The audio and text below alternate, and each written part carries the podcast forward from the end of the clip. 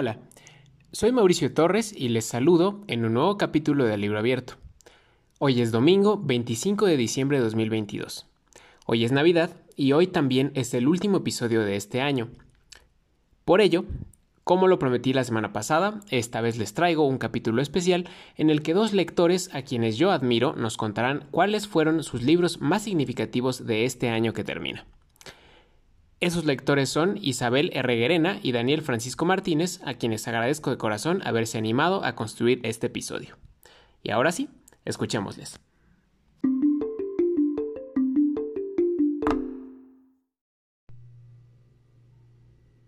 Las primeras recomendaciones que escucharemos son las de Isabel Herreguerena, abogada, feminista y lectora, a Isabel solamente la conozco por Twitter y fue justamente por los constantes e interesantes hilos que publica acerca de los libros que lee. Su cuenta es arroba isaR y, por dejarles el dato, actualmente pueden ver ahí sus recomendaciones de autoras dentro del Maratón Guadalupe Reinas 2022. Escuchamos a Isabel. Hola, mi nombre es Isabel Herreguerena y quisiera contarles los tres mejores libros que he leído este año. El primero es El año de pensamiento mágico de Joan Didion, una maravilla que nos ayuda a entender cuando la vida nos pone a prueba y cómo enfrentar un duelo y seguir adelante lidiando con las ausencias. El segundo libro que, que más disfruté este año es Almendra de la autora surcoreana Hwang Pyeong-song es un libro juvenil sobre cómo nos vinculamos con las demás personas y la importancia de los sentimientos. Por último, el tercer libro es La hija de la costurera de Yumama Haddad, la activista libanesa. Este libro aborda la vida de cuatro mujeres nacidas en cuatro guerras distintas, Palestina, Siria, Líbano y el genocidio armenio, que las unen el absurdo del tejido del destino a través del amor, el dolor, la maternidad, el duelo y la lucha para seguir adelante.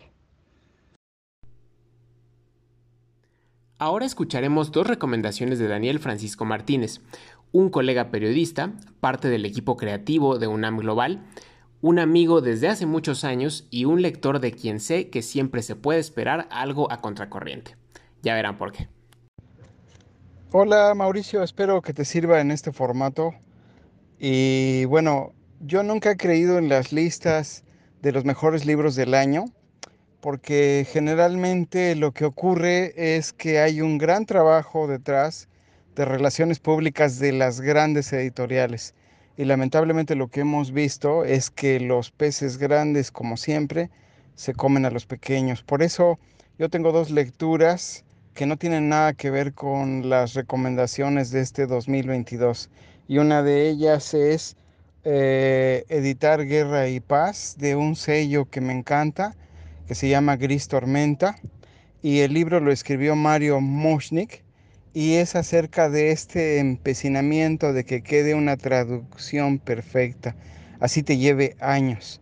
Y es esta reflexión de Mario Moschnik acerca de encontrar a la traductora perfecta, encontrar el diseño perfecto y sobre todo rescatar a un clásico, ir contracorriente, ir como los salmones, contracorriente.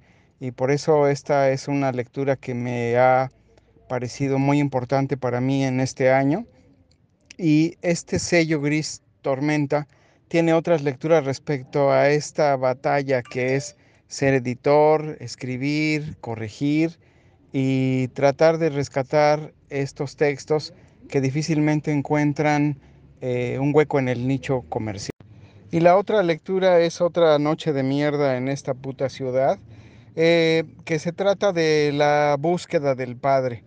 Un padre ausente, un padre que desapareció cuando, su, cuando él nace y es esta reflexión de un escritor que pierde a su madre y que además siempre tiene en su cabeza eh, la figura del padre, la figura de un padre que no solo es ausente, sino es un padre que destruye todo lo que se encuentra a su paso. Es un padre alcohólico, un padre sobre todo eh, que vive de la mentira, vive de la impostura, vive de crearle falsas expectativas a todos los que viven a su alrededor.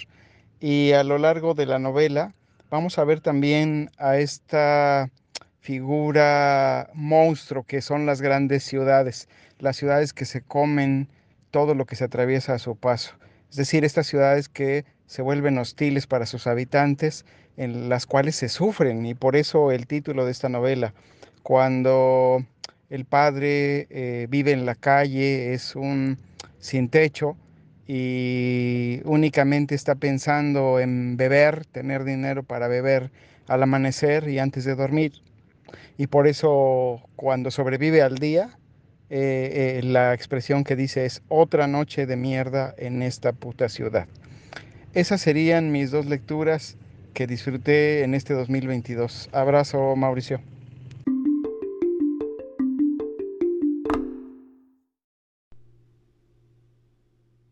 Y bueno, esas fueron las recomendaciones de Isabel Herreguerena y Daniel Francisco Martínez para este cierre de año. Ya tenemos al menos cinco libros a los cuales echar ojo. Yo por lo pronto a ellos les agradezco nuevamente haber colaborado en este espacio y a ustedes, quienes me hayan escuchado, les agradezco que se tomaran su tiempo para darse una vuelta por acá. Ya me despido y espero que la próxima semana nos volvamos a encontrar en lo que será el primer capítulo de un naciente 2023. Que tengan un gran domingo y un gran Día Nacional del Recalentado.